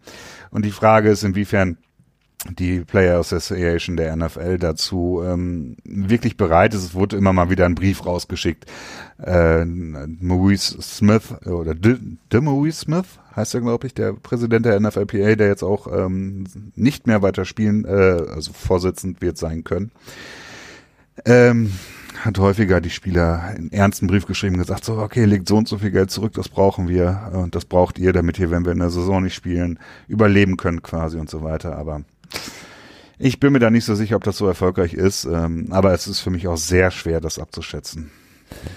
Wahrscheinlich wird Drew Brees doch nicht mehr spielen, wird dann den Vorsitz, den er jetzt ja sowieso schon als Spieler in der Gewerkschaft hat, übernehmen und äh, wird dann hart verhandeln, sodass 30 Prozent des ganzen Turnovers an die evangelikalen Christen geht, ähm, die dann Ist er da- nicht, ist er nicht katholisch?